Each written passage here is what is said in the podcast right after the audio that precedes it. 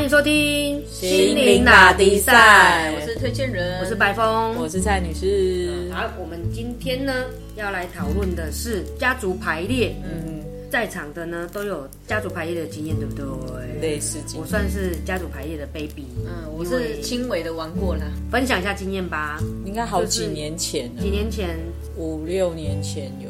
那但是那次也是一次一个巧合吧，就是参加一个有点像是禅修的部分，一日禅修，但是我不晓得说刚好里面的参与的领导人会做这样的事情，只是不小心。那我就觉得哎、好像很有趣，就想要试试。因为好奇而参加了家族排列。我不知道那个算是家族排列，只是是后来就是听别人分享，哦，原来那有点像是家族排列。哦，所以你们做了什么？就是他邀请我去挑一个人去去做这件事情，然后但是我不知道说哦，原来过程中他就是会演出可能比较内在的我，所以你是案主，还是你去帮助我是案案？我是案主，对对。那你的你那天问的问题是什么？我那一天那已经很久了耶，但是我知道那个过程中，我是去扮演我的内在人，是去做一个道歉，然后跟想要修复的这个动作。嗯，对，所以这个加牌下来有对你什么？我那次哭很惨 哭很惨 你就会觉得完全的好像那时候的感受是就是释放，因为毕竟是在众目睽睽的之下，也有十十几个人吧，嗯，对啊，然后所以我就觉得说哦。因为摩羯座这么 g 的人，会在众人面前哭的机会很少，对啊，所以你你你今天在邀我的时候，我就我就说，嗯，我有体验过了，你是抗拒的，对对，我是内心抗拒，是因为我有体验过了。我觉得那那个感受让我觉得就是会，有点赤裸，哎，对，太赤裸害羞。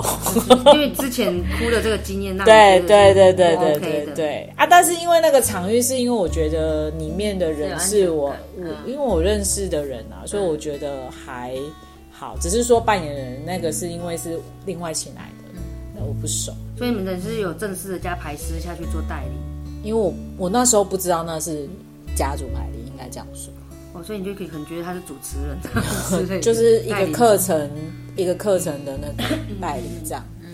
了解，所以这是你唯一一次的经验。对对，那推荐人呢？你的加牌经验，呃，其实我跟加牌真的不是不是非常熟，因为我我我发现我跟工具好像都没有非常熟。嗯，对，我跟我一样，觉得体验过一次就好了对对对对对啊，那知道那是什么就好了。嗯嗯，那那一次的经验是，也是一个很很很很很奇妙、很巧、很很奇妙、很可爱的经验啊。因为那一天我们就是到田园里面去体验做农夫的一个体验，就是到一个朋友家里，然后他刚好是有在田里面种菜，然后那天我不知道为什么就是聊到有一个姐姐，然后她她有学过家族排列。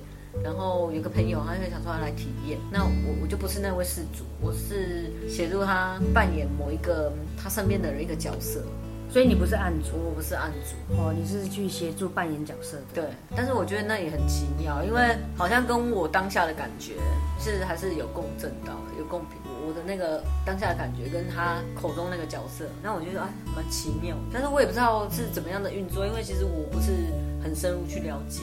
其实这个刚才我们在晚餐的时候有跟推荐提到，就是说家族排列它最重要的是场域，嗯场域的部分要呃举办的人他有做一个 holding space 的这个、这个动作，holding space 有点像是就是说这个能量场域的一个维持的这也需要有这一个部分。因为，我今天早上白峰才刚参加家族排列，这是我第二次参加。那其实我下午跟推荐提到，就是说我对家族排列其实是抗拒的。你说原本吗，呃，原本那因为我上读书会的老师他有这么提到，就是说哇，原来坊间身心灵是这样子在玩的。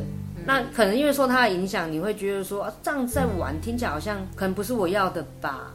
后来有一些家族排列的培训师或课程，我就也不会有很太大的兴趣，所以一开始我是抗拒的。那再加上推荐人的影响，他可能对于工具就不是不是很爱的去、去，他觉得还是靠自己的觉察。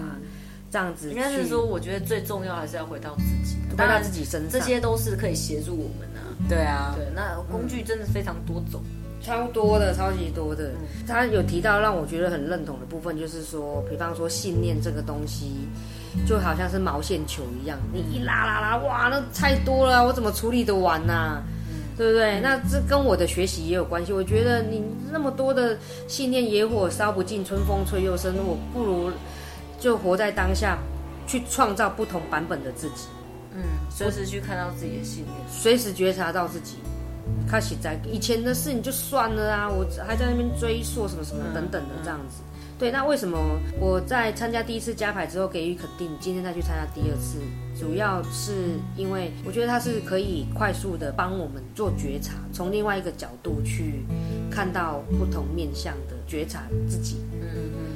那你看到了，就不是需要去做改变，因为很多的人他会觉得说，哦，我要我要改变，好、我要彻底的重生，所以我要改变，我要开始减肥，或是我要投胎重新做人呐、什么大彻大悟那种脱胎换骨或多拉万股去做改变。那其实我觉得他不是这样的，就是说你你借由你了解，你就会去破解，因为你看到了嘛。所以我今天有分享一个故事，就是说有一个加牌师，他今天就说有一个被霸凌的学生，那他被霸凌之后就去参加加牌，应该是说扮演他的那个案主，就蹲在地上被扁，就霸凌他的人，他被霸凌，他应该是很可怜，呃，我被霸凌，好可怜，好可怜。结果呢，那个案主在地上被扁了，他竟然是偷笑的。然后为什么呢？因为被霸凌、被打，他是有好处的。有什么好处呢？他可以得到爸爸妈妈的关爱。哦，他他需要被贬嘛？再来呢，贬他的都是坏学生，功课不好，啊，他功课不错，所以就有一个区别，他是好的，你们这些霸凌者是坏的。所以呢，他就是这样从国中到高中一直被霸凌，然后所以蹲在地上那个案主就扮演他在窃笑，他被扁，他还在那边笑哦，然后在场外的他自己本人看到他自己心有戚戚焉，有共鸣，也跟着笑得出来。他认出自己了，你知道吗？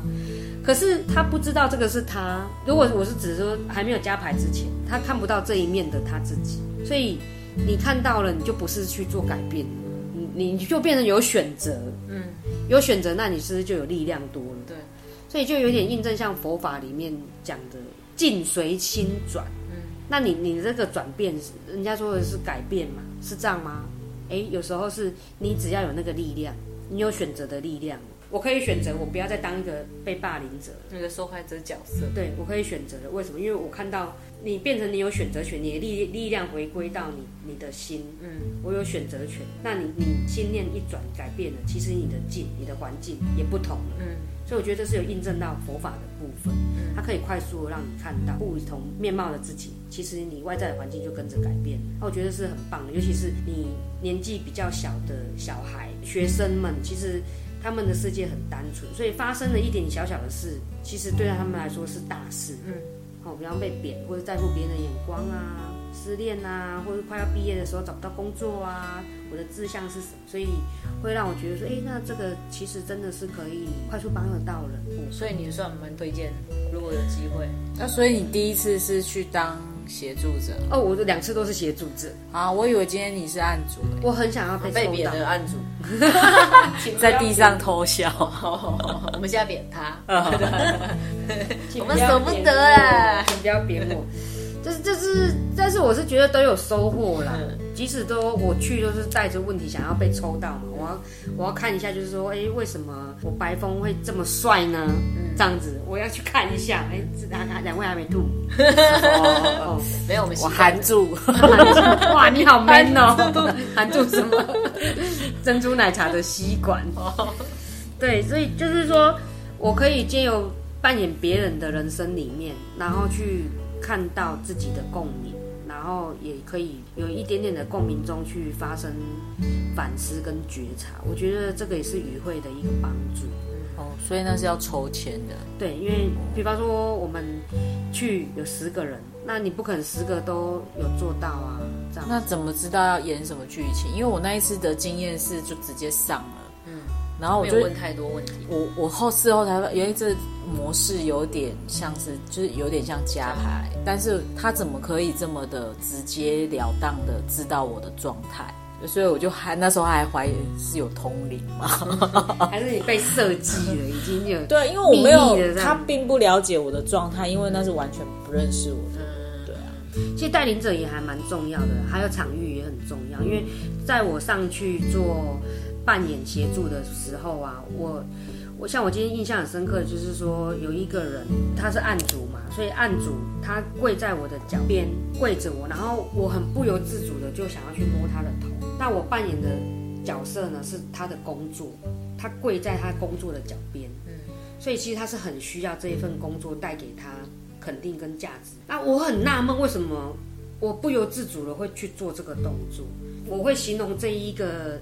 画面出来就是说，我不由自主会做，就是说，我们的这个场域呢，它借由这一个 holding space 这个主办人，他会去维持这个场域的能量，因为我等于是一个意识能量的交流，所以某个程度来讲，我真的是变成那一份工作的那个能量，所以等于是说 holding space 这个部分是还蛮重要的。再来就是带领者，他能不能够很清楚的去帮案主觉察到他跟他的工作或是他的问题背后的问题的这个引发的厘清，他的带领的那个功力的深厚，其实是蛮值得醒思的，蛮值得包容的。